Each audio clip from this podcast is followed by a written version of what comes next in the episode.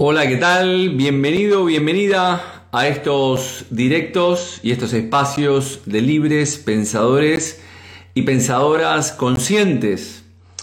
Como siempre, vamos a esperar que se vaya conectando la gente. ¿Qué tal, Eduardo, desde Suiza? Montserrat, Triguero, Claudia. Bueno, bienvenidos, bienvenidas a todos eh, mientras se va conectando la gente a este directo de esta semana. Agradecer a todos y a todas los que tuvieron el, directo de la semana pasada sobre un consultorio abierto que pregunté, eh, que mm, respondí a diferentes preguntas relacionadas a, dudas, consultas sobre el desarrollo personal, psicosomática, PNL, vimos un montón de, cosas, también filosóficas. Eh, Marta, ¿qué tal? Hola. Y también les recuerdo, antes de empezar, hoy, hoy hablaré de este directo relacionado a los problemas relacionados a los huesos.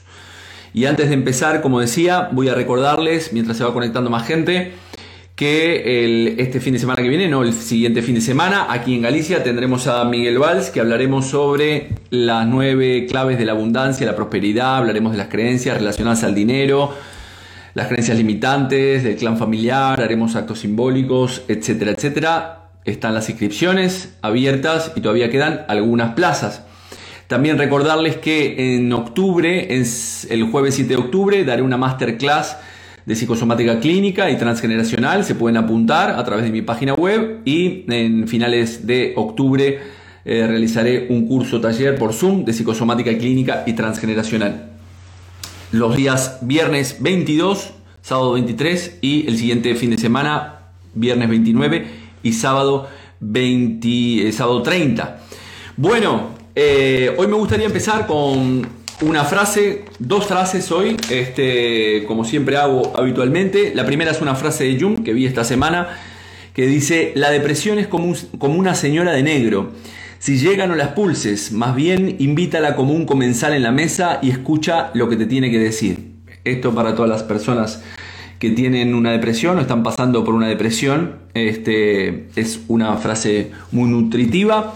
Y también me gustaría compartir esta frase de, Buda, ya la dije en otras ocasiones, la, la pronunció Buda, Siddhartha Gautama, en el Kalama Sutra, que dice, este, no en el Kama Sutra, eh, que dice, no creas en nada simplemente porque lo hayas escuchado, no creas en algo simplemente porque ha sido transmitido por muchas generaciones, no creas en nada simplemente porque ha sido dicho y rumoreado por muchos, no creas en nada simplemente porque está escrito en las Sagradas Escrituras, no creas en nada meramente por la autoridad de maestros mayores u hombres sabios, crees solamente después de haber realizado una cuidadosa observación y análisis, y cuando encuentres que la enseñanza concuerda con la razón y que todo esto conduce a lo bueno y al beneficio de uno y todos, entonces acéptalo y vive según ello. Muy bien, esta frase de, Buda me gusta, me gusta mucho porque nos invita a, no, que no creamos en absolutamente todo lo que nos dicen en los medios, en las redes sociales, en los informativos, en los periódicos, sino que, que filtremos esa información, al igual que te voy a pedir que filtres esta información que te voy a dar en el día de hoy, que simplemente como dice esa frase de Buda, cree solamente después de que hayas hecho o realizado una cuidadosa observación y un análisis y cuando a partir de esa observación y análisis encuentres que la enseñanza que estás recibiendo concuerda con la razón y que todo esto conduce a lo bueno, al beneficio de uno y de todos y entonces es ahí cuando debes aceptarlo y vivir según ello. Bueno, vamos a hablar hoy de las, síntomas o las enfermedades relacionadas principalmente a los huesos y daremos algunos ejemplos relacionados al tema de los huesos. Hay dos libros eh, que están en mi página web, jorgereal.es, en la academia, que los puedes conseguir, La Generalidad de los Huesos de Salomón Selam y los de la espalda también.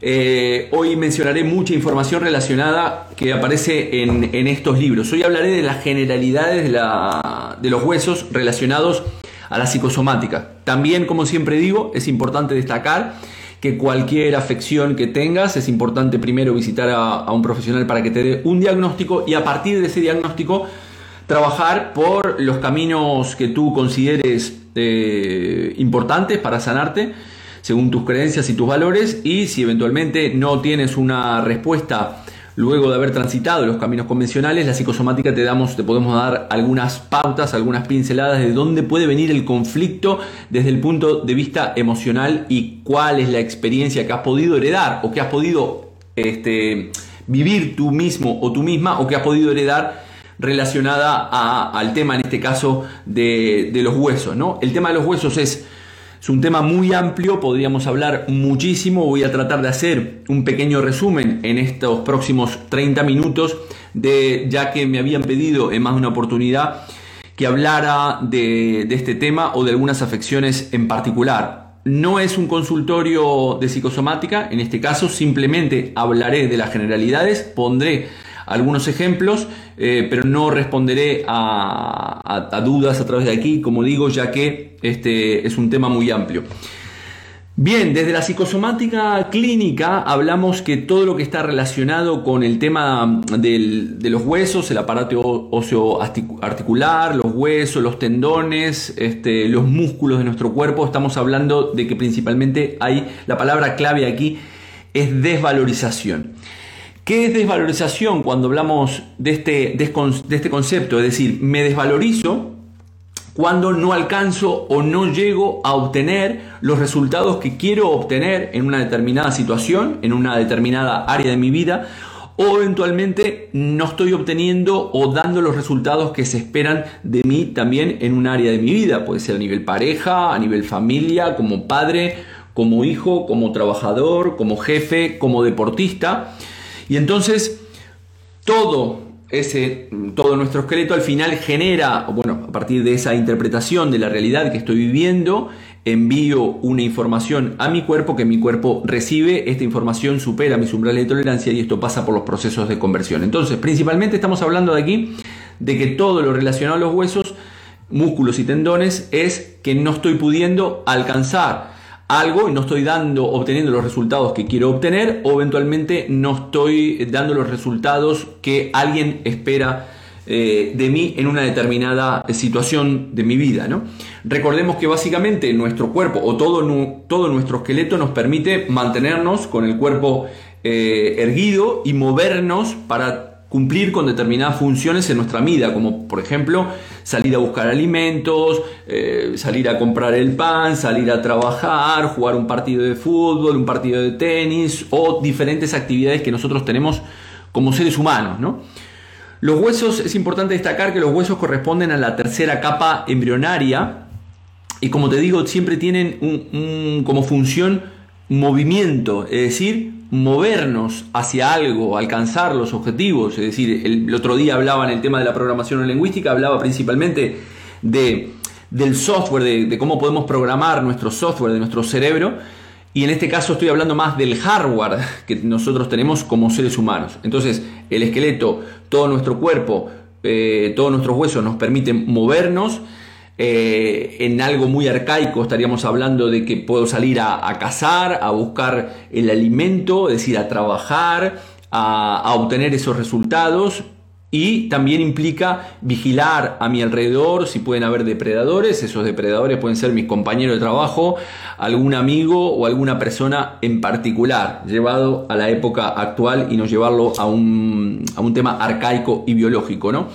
Recordemos que las capas em, em, embrionarias son capas germinales, que podemos denominarlas como este, endodermo, mesodermo, ectodermo. Cada una de estas capas darán en el ser adulto la configuración o, la, darán lugar a todas las células y todos los tejidos que nosotros tenemos como seres adultos. Por eso sabemos que en esta tercera capa embrionaria, cada una de las capas embrionarias controla diferentes partes de nuestro cuerpo, nuestros órganos, de todo nuestro organismo y en este caso la tercera capa embrionaria, además de este, involucrar incluir todo el sistema óseo articular, también incluye el tema de los músculos, los huesos, las articulaciones, los tendones, la circulación sanguínea y el aparato cardiovascular.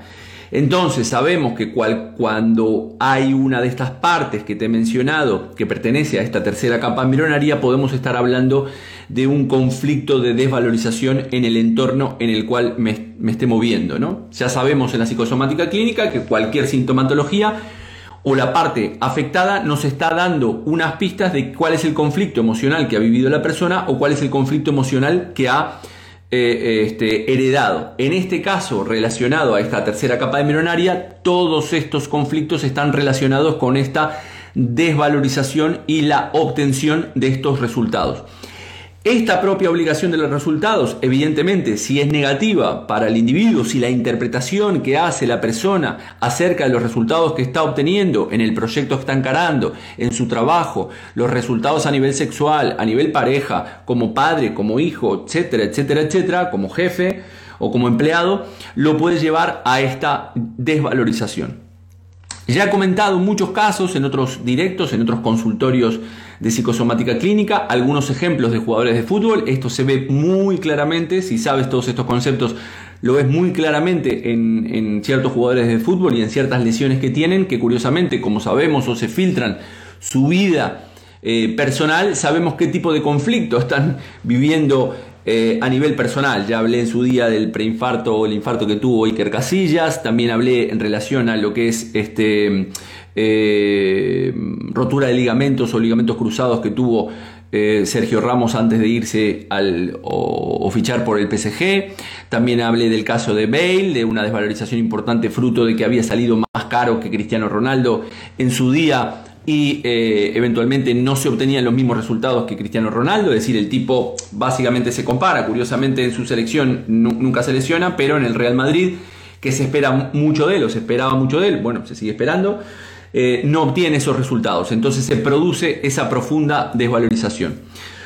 Por lo tanto, dentro de lo que se llama la propia trama psicosomática, en la, trama psicosomática, en eh, lo que es el aparato óseo articular, en la desvalorización podríamos resumir o podríamos resumirlo de la siguiente manera, ¿no? En el cuadro general, un daño causado, estoy recibiendo una llamada, un daño causado a toda mi estructura eh, con un impacto neuromotor en una parte de mi cuerpo, eh, causado dentro de mi estructura, no puedo hacer básicamente otra cosa que aguantar una situación determinada, tengo que aguantar esa situación obligada, como decía, por esos resultados que deseo obtener con un clima principalmente de desvalorización, de impotencia o de que no obtengo el rendimiento que yo quiero o que se espera de mí, ¿vale?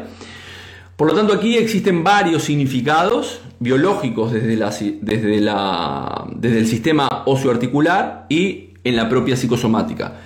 Comparación, Vamos a resumir alguno de ellos. Comparación, una buena evaluación de mis capacidades tanto mentales como físicas, es decir, continuamente nos estamos comparando con mis compañeros de trabajo, estamos continuamente compitiendo eh, en el deporte como ya dije, o cualquier otros aspectos de nuestra vida, nos estamos comparando en esas capacidades tanto físicas como, como mentales y tenemos esta obligación de resultados y un determinado rendimiento. ¿no? Generamos una cierta impotencia, que eso supera mis umbrales de, tolerancia en esa desvalorización. Podemos hablar de un daño fundamental a toda nuestra estructura de protección. Como dije, nuestro esqueleto, nuestro hardware es el que me hace moverme para conseguir los resultados. Y por último podemos estar hablando, dentro de estos significados biológicos, de una mm, falta de respeto de mí mismo hacia mí mismo, o de mí misma hacia mí misma, o de en, realidad de una falta de respeto de, mi entorno, el que sea, en un entorno laboral, como dije, en un entorno de familia, en, el propio clan, en, en, pareja, etcétera, etcétera.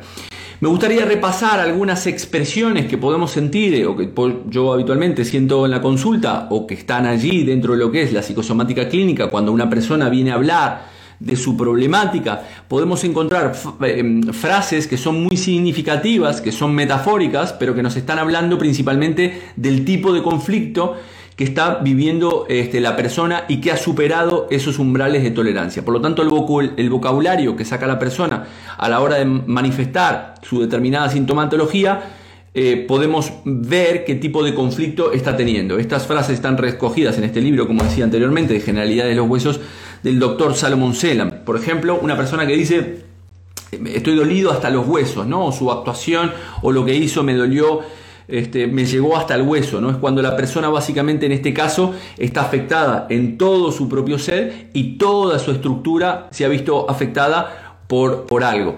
Aquí me dice Estrella, inconscientemente hablando. Sí, evidentemente son cosas...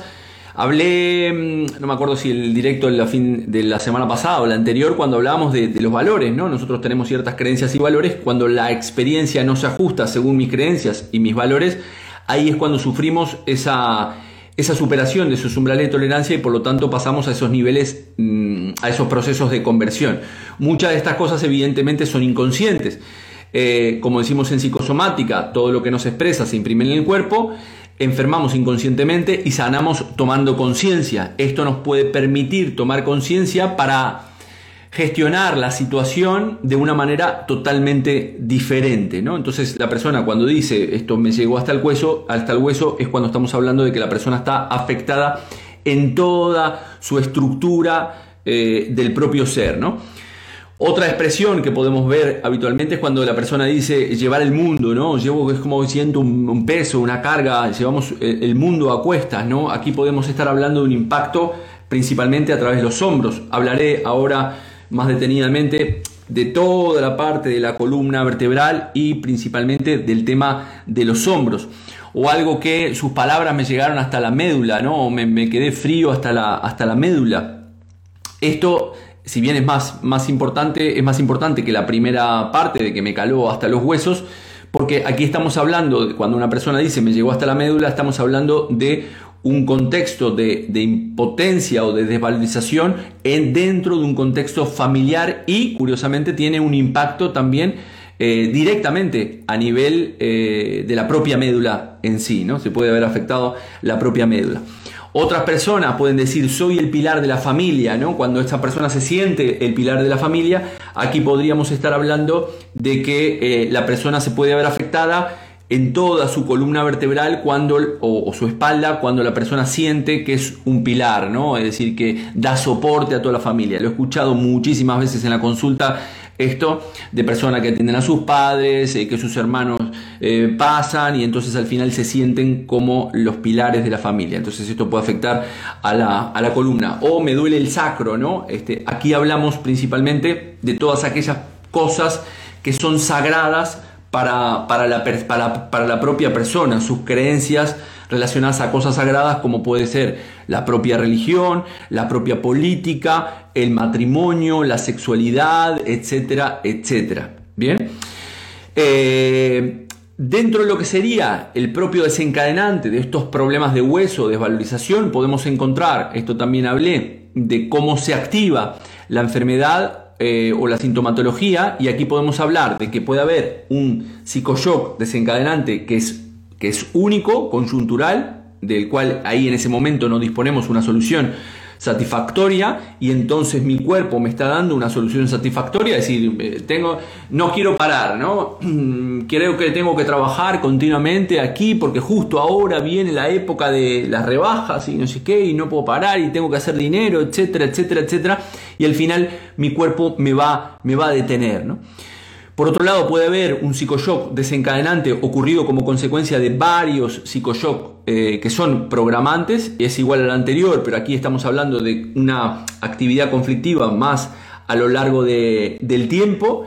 Eh, tenemos que entender que hay un conflicto que se denomina programante, es decir, donde se origina por primera vez esa superación de los umbrales de tolerancia y luego hay lo que se denominan conflictos desencadenantes, es decir, yo tengo hoy un conflicto programante y luego ese conflicto se me va a desencadenar eh, más tarde en mi vida. Ese conflicto programante lo podemos también heredar a través del el transgeneracional. ¿Vale? Entonces yo heredo ese conflicto programante de mis padres, heredo esa desvalorización, herede una artrosis, herede una artritis, eh, problemas con los huesos, una osteoporosis, problemas de cadera que tienen todos mis, mis familiares, ¿no? Entonces puedo estar heredando el programante. Por otro lado tenemos el concepto de la saturación conflictiva, es decir, son varios conflictos o preocupaciones que la persona tiene a lo largo de un periodo de tiempo, en este caso la saturación conflictiva, hablamos de un periodo de tiempo de aproximadamente un año, un año y medio máximo, en el cual la persona no, no, da, no da pie con bola aquí con respecto a, a desvalorizarse en diferentes aspectos de la vida, ¿no? Es decir, se desvaloriza eh, en su trabajo, no obtiene resultados, es comercial y no vende nada, luego llega a su casa y está preocupado y, está desvalorizado en su función de padre, eh, sus hijos no le hablan, eso le afecta a nivel sexual, etcétera, etcétera, etcétera. Aquí estamos hablando de que al final un montón de, de situaciones que vienen a mi vida y yo no logro obtener esos resultados que quiero, como decía anteriormente, la palabra clave es la desvalorización y al final activo ese, ese, ese desencadenante. ¿no? Después tenemos conversión repetitiva mínima, aquí no tendríamos que estar hablando de una situación puntual en el cual me he desvalorizado o la he vivido con impotencia, sino que estamos hablando de que una situación que ha superado esos umbrales de tolerancia, pero que esto ha sido gota a gota, gota esto se llama CRM o conversión repetitiva mínima, y entonces aquí estamos hablando de un escenario de vida, ¿no? Al final, aquí estamos mm, hablando principalmente en la conversión repetitiva mínima, estamos hablando de todas aquellas enfermedades que son eh, crónicas o agudas, ¿no? Eh, o como una osteoporosis, por ejemplo. Es decir, eh, cuando soy pequeño, mis padres me desvalorizan continuamente, nunca me reconocen lo bueno que soy o que hago las cosas bien, me dicen siempre sos un cafre, no haces nunca bien nada, etcétera, etcétera, etcétera. Luego, esa información queda en mi inconsciente y después voy al colegio, me siguen desvalorizando, mis profesores me desvalorizan, no obtengo los resultados en los estudios que, piden mis padres, me hacen este, bullying, luego después consigo un trabajo en el cual también no se reconoce el trabajo que hago, luego consigo una pareja que me, desvaloriza y me maltrata, todo esto estamos hablando de lo que es una conversión repetitiva mínima, que es gota a gota, es un escenario de vida en el cual eso puede llevar a la persona a tener problemas crónicos de huesos o eventualmente este, mm, agudos. Eh, personas que, por ejemplo, han dependido de sus padres toda su vida, luego se han casado, han dependido de su esposa o de su marido, eh, y luego se muere su pareja y depende de sus hijos. Es decir, esa persona no ha podido, de alguna manera, eh, mm, valorarse o depender de sí misma y esto inconscientemente lo o la lleva a esa desvalorización eh, profunda. Y por último podemos tener una conversión por, por memoria, es decir, como dije anteriormente, es una memoria de un psicoshock de que ha superado una experiencia que ha superado los umbrales de tolerancia de alguien de mi árbol genealógico y yo lo estoy heredando. Carmen me pregunta, ¿y cómo sales de ahí? Bueno, esa es la pregunta. Eh, la historia, como decía anteriormente, en la frase que dije, es decir, enfermamos inconscientemente y sanamos conscientemente. ¿Qué significa ahí? Ahí tú tienes que, evidentemente, eh, reconocer el valor que tú tienes como personas. Todos tenemos pros y tenemos contras, todos tenemos virtudes y todos tenemos defectos. La idea es que tú misma puedas reconocer es lo, valiosa que eres como persona sin buscar ese reconocimiento externo que muchas veces, como expliqué en más de una oportunidad, en la etapa estructural de los 0 a los 7 años, esa niña no ha recibido esos tres pilares básicos que son amor, protección y reconocimiento. Cuando no los recibes en esa etapa temprana, al final los vas a estar buscando inconscientemente, vas a estar buscando la gente que te reconozca o haciendo cosas por y para los demás. Entonces, eh, Dedica dice, ¿y cómo me sano? Bueno, estoy explicando ahí, tomando conciencia y empezar a, soltar esas cargas, que, esas cargas que nosotros llevamos metafóricamente, recordemos que para el inconsciente puede ser real o simbólico, es decir, si yo, como dije anteriormente, siento que soy el pilar de la familia y al final tomo un montón de responsabilidades que no son mías, al final me puedo llegar a desvalorizar. Si sigo continuando con esas cargas, evidentemente esa información, le estoy dando esa información al inconsciente que sigo cargando con todo eso pesado y me va a afectar a nivel columna o huesos. Estrella me dice, ¿cómo se corta la dependencia de que los demás piensen de nosotros, una vez que me doy cuenta de que dependo de ello o me afecto o me afecta eso. ¿Cómo se corta la dependencia de que los demás piensen de nosotros? Eh, hoy hablaba con una persona en la mañana que tenía una sesión en la cual continuamente la persona se está relacionando con sus padres desde la niña, no desde la mujer adulta. Bien, y entonces busca continuamente la aprobación de sus padres y hace continuamente cosas para que sus padres estén bien. Ella había tenido un, detalle con una persona que había venido a su casa y su padre y su madre como que se había puesto celosa y ella, y ella fue rápidamente a, tratar de complacer a su madre para, para que su madre cambiara la cara. Eso no es darme valor, eso es poner un foco afuera. Es decir, si yo continuamente estoy valorando lo que yo hago en base a la respuesta de los demás, voy a estar jodido siempre. Tengo que valorar mi propia valoración o mi propia respuesta. Tampoco siendo este, demasiado o demasiada exigente, buscando exigencias en las cuales nunca voy a poder, nunca voy a poder llegar. Por lo tanto, no puedo defender, no puedo depender continuamente de lo que van a decir los demás. Los demás pueden decir misa, yo tengo que ser consciente de quién soy como persona.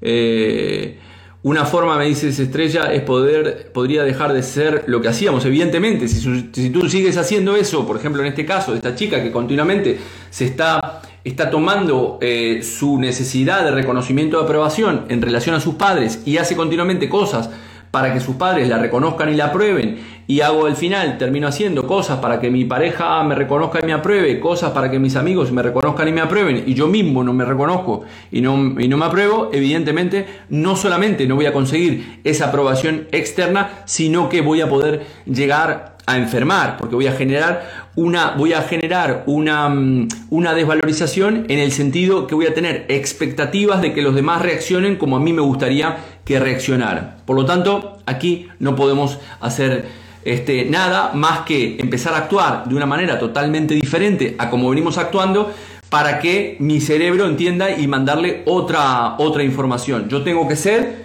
mi propio equilibrio, mi propio pilar eh, en la vida y esas responsabilidades tomarlas en mi vida en la medida que puedas tomarlas. Si yo estoy jodido, evidentemente no me voy a poner a cargar con problemas de los demás. Al final, como siempre digo, los problemas de los demás son de los demás. Es importante empezar a ocuparnos de nuestros propios problemas para luego después empezar a, cambiarnos, ¿no? Como dices aquí, cambio yo y cambia el mundo. Dentro de lo que es esta, el tema osteoarticular, una de las cosas más principales que tiene el problema de los huesos, músculos y tendones es la parte del dolor el dolor básicamente es un rol muy arcaico, fundamental que tenemos nosotros, que es prevenir a la propia persona de que cese esa actividad o una actividad general, una actividad física general o de la parte afectada, ¿no? Cuando, cuando de repente me tienen que poner un, yeso en el hombro o me jodí el codo eh, o en el antebrazo o en la muñeca y me tienen que poner, me entablillar. Entonces, Aquí el dolor me está diciendo que deje esa actividad, ¿vale? Es, algo arcaico que nosotros tenemos. El cuerpo me está mandando una señal para que la persona pare de una vez por todas, pare a nivel general con todo su cuerpo o eventualmente pare en la zona afectada. Gracias a esta información del dolor y a este cese de la actividad, ya sea a nivel este, físico general o a nivel particular de alguna zona afectada, es cuando damos a nuestro cuerpo a entrar en esa fase del sistema nervioso parasimpático tónico en el cual se regeneran todas nuestras células, nuestros tejidos y podemos este, básicamente cicatrizarlos. Eh, Janet me pregunta si los libros estos de Salomón están en mi web. Sí, están en la web, jorgerial.es. Entras en la, en la tienda y eh, son muy interesantes. Tienen la generalidad de los huesos y después, por ejemplo, los huesos de la espalda o las, las partes este, de todos los huesos relacionados de la cadera hacia abajo. ¿Vale? Entonces estábamos hablando del tema de los, del dolor. El dolor es lo que me, me produce el, el pararme y luego después la persona puede decir también tener una desvalorización, es decir, reforzar ese pensamiento negativo de desvalorización porque puede tener un dolor moral, ¿no? Es decir, ahora estoy eh, me ha parado la actividad porque mi cuerpo me ha dicho he tenido que parar y por lo tanto aquí tengo un, un, determinado dolor moral porque ya ahora no puedo ir a trabajar, ya no puedo traer el dinero a casa, etcétera, etcétera, etcétera. Y esto es un bucle que la persona entra en esta impotencia, en esta frustración, en esta desvalorización, que son palabras muy importantes dentro de lo que tiene que ver toda la parte del sistema ocio articular. También es importante tener en cuenta que dentro de las dolencias, estas socioarticulares, el concepto de la lateralidad. ¿Qué significa esto? Que cuando nosotros tenemos, por ejemplo, un impacto eh, neuromotor, o sea, tengo, viene algo desde aquí, desde mi izquierda o desde mi derecha, en la zona que yo tengo afectada, la problemática ha venido o esa situación conflictiva viene desde mi derecha o viene desde, desde mi izquierda. Entonces, independientemente de en este caso si seamos diestros o zurdos. Aquí básicamente el cerebro lo que registra es una actividad conflictiva, un estrés de esta zona, por ejemplo, tengo un, problema y me caigo de este lado y creo que el, problema está viniendo de este lado o de este lado, del izquierdo o del, del derecho el estrés eh, mm, percibe, registra esta subida de estrés y cierta información neuromotora es, transmitida al cerebro con una tensión muscular y esto sirve para que empiecen todos esos procesos de conversión del cual estábamos eh, hablando. En cuanto a los problemas eh, de huesos, tendones y mm, huesos, tendones y músculos, eh, también hablamos de la lateralidad conflictiva. ¿Qué significa esto? Que si el síntoma está a la derecha de mi cuerpo, aquí estamos hablando de que son problemáticas o cuestiones relacionadas a cuestiones afectivas, ¿vale? El lado derecho, la casa, el hogar de la propia persona, un proyecto que estoy llevando a cabo, un deseo que ha sido contrariado. ¿Qué quiere decir esto? Es quiero conseguir algo pero no puedo conseguirlo. Estoy queriendo montar un proyecto, pero me encuentro con problemas, me desvalorizo, no alcanzo estos resultados que quiero obtener y por consiguiente empiezan esos procesos de, conversión. En cambio, si esta afección, en el caso de la lateralidad conflictiva, está eh, relacionada con la izquierda, aquí en el primer caso, es decir, estos dos casos que estoy hablando, es si la persona es diestra biológicamente eh, si es zurda, sería todo lo contrario a lo que estoy contando ahora. En el caso que la persona sea diestra biológicamente y la afección la tenga de los huesos, tendones o músculos en el lado izquierdo, aquí estaríamos hablando de una problemática que puede estar relacionada a la propia acción del individuo, a las cosas exteriores al propio eh, a la propia persona, al propio individuo, el trabajo, un proyecto que estoy llevando a cabo y no estoy obteniendo resultados, es decir, me monté una tienda o monté un negocio y no estoy obteniendo los resultados que quiero obtener y no así no fueron como esperábamos. Entonces aquí se genera una desvalorización también. Entonces en este caso estaríamos hablando de un deseo contrariado, es decir, quiero hacer algo y no estoy pudiendo, o quiero conseguir algo y no estoy pudiendo, y de este lado es he hecho algo pero mm, no estoy obteniendo esos resultados. Eh, estamos, vamos rápido. Eh, vamos a ver algunos casos relacionados a, temas de la espalda que son muy frecuentes en la consulta, que los tengo habitualmente en la consulta. Recordemos que el ser humano es el único mamífero, el, único animal que, que camina erguido eh, sobre sus dos piernas todo el tiempo y por lo tanto la columna vertebral es la propia estructura del, individuo. Cuando hay un problema de la persona a nivel columna, tenemos que ver aquí problemas relacionados principalmente con la transmisión de información entre ah, lo que estoy pensando y, todo lo que estoy sintiendo. Problemas relacionados con no quiero, pero me lo exigen, no puedo, eh, estoy impotente, frustrado, me lo han impuesto, me lo están impidiendo, tengo una desvalorización profunda de los propios valores, de la propia persona en su vida, etcétera, etcétera. En lo que es el cuello y todo lo que es la columna cervical, aquí en, mi caso hace un tiempo me habían diagnosticado una artrosis cervical, eh, aquí es una desvalorización la forma en la cual me estoy comunicando, no solamente conmigo mismo, sino con mi entorno. Lo que estoy pensando y lo que estoy sintiendo no lo estoy comunicando adecuadamente. Entonces aquí todos los problemas que tienen que ver con cuello y cervicales, hablamos de la comunicación en general, como digo, con los demás y con nosotros mismos y cómo, cómo de alguna manera comunico esto que estoy pensando y esto que estoy sintiendo. Eh, por otro lado, si tenemos los problemas relacionados a la espalda y a la columna vertebral, como, dijo, como dije, habla del concepto de las responsabilidades que nosotros asumimos, no solamente responsabilidades para los demás, para mi entorno, responsabilidades como padres, como hijos, como empleados, como jefes, o eventualmente en este caso es ser el pilar de la familia. La espalda de la columna mencioné que es, es el pilar de la familia. Lo que es la, la, baja espalda y la zona lumbar, aquí estaríamos hablando, y esto espero que lo escuche una persona que estuvo en consulta esta semana, estamos hablando de lo que son nuestras creencias y los valores y de alguna manera de cómo llevamos la vida que tenemos desde el ser adulto, no cómo nos relacionamos como, como, como niños, ¿no? sino esas responsabilidades, nuestras creencias como seres adultos, nuestros valores, si estamos alineados en nuestros valores y las relaciones que nosotros tenemos también con nuestro entorno, con la propia familia, las relaciones a nivel laboral, a nivel afectivo, las relaciones sexuales, etcétera, etcétera. ¿no? Entonces aquí, en lo que es la parte de la baja espalda y la parte lumbar, eh, estamos hablando de ese tipo de problemática o una desvalorización en relación a ese tipo de problemática. En el tema del sacro, si seguimos bajando, aquí estaríamos hablando, he hablado de los valores propios y, los fundamentos sagrados que tiene cada individuo según su estructura de referencia. Ya hablé en el tema de PNL sobre estos conceptos, ¿no? Según las creencias que tenga esa persona en todas las áreas de su vida, esos instantes y también los instantes sagrados, ¿no? Los valores y las creencias en, en relación a la religión, a la política, a la familia, el matrimonio, la sexualidad, etcétera, etcétera y el sacro tiene que ver con los instantes sagrados. ¿Qué tiene que ver con esto? Es la, propia fecundación, el propio nacimiento, eh, el convertirnos en seres adultos, luego convertirnos en padres, luego convertirnos en abuelos y por último llega la muerte. ¿Qué significa aquí? Que podemos tener algún tipo de conflicto que se refleja en el sacro. Por ejemplo, como me comentaba una persona en la consulta esta semana, en el cual me decía que este, ella había decidido no, no ser madre, pero se lamentaba de que no podía darle a sus padres un nieto o una nieta que les podía hacer mucha ilusión. ¿no? Entonces esto se puede ver afectado a la parte sacro.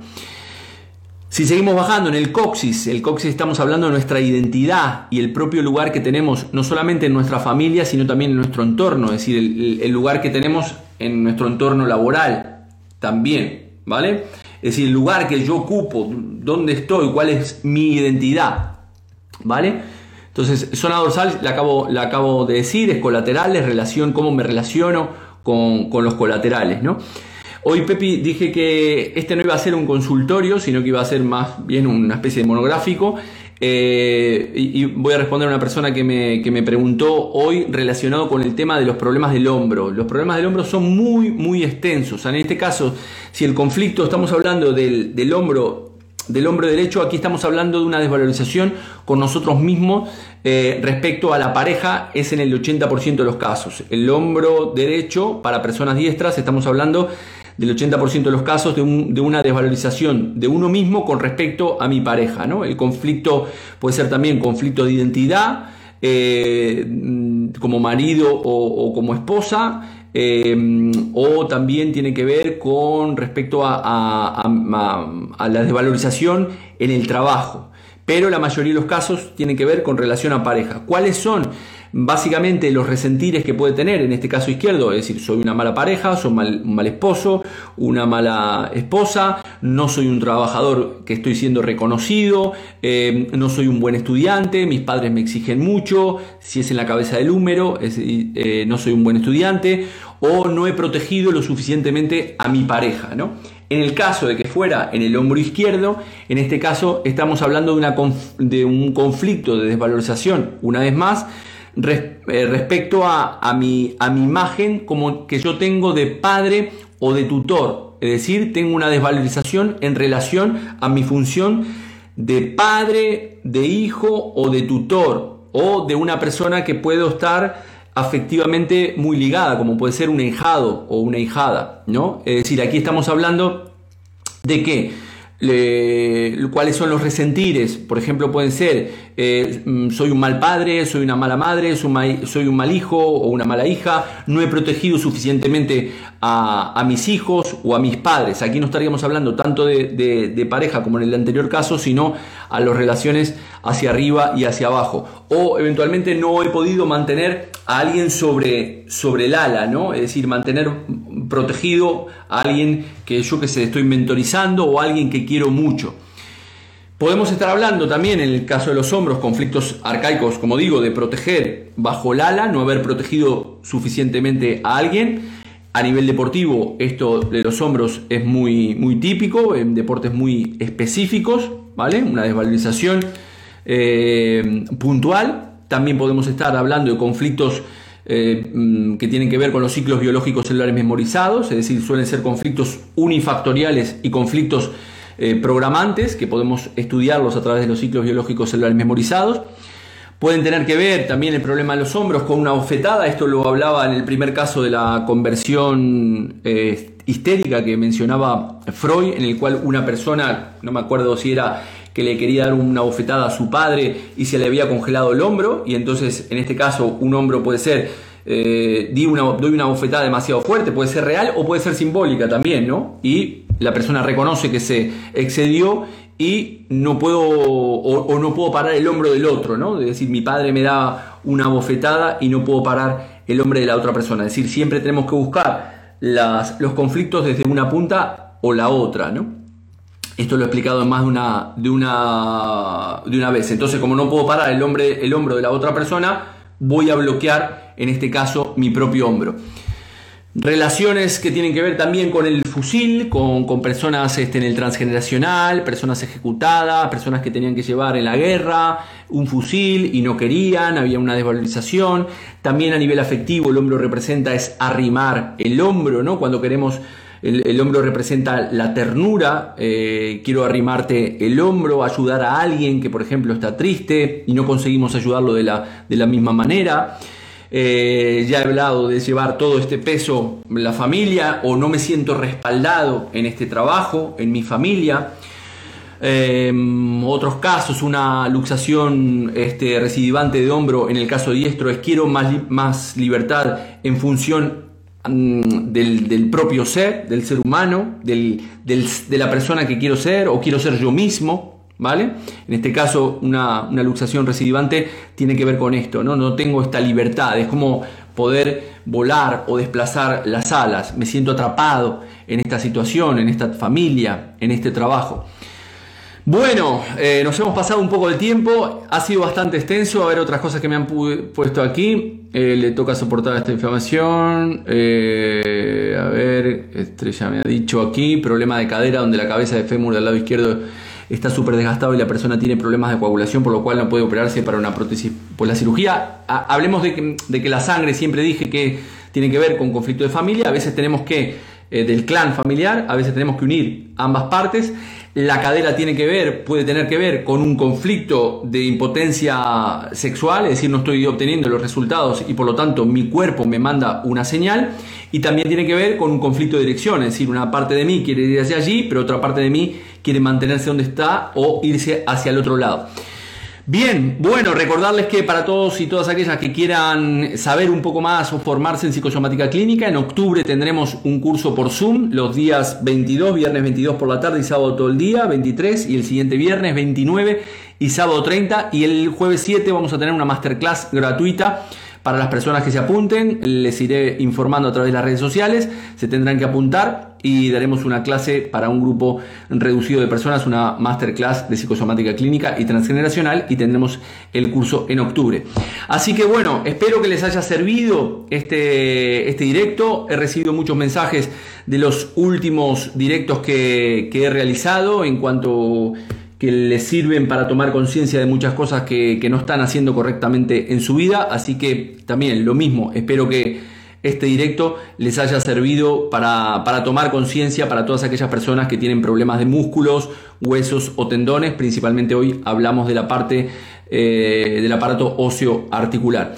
Así que no mucho más, seguirme en las redes sociales, recordarles que también hay un canal en en Spotify de Libres Pensadores y en YouTube. Así que gracias, paz infinita y nos vemos el siguiente miércoles. Chau, chau.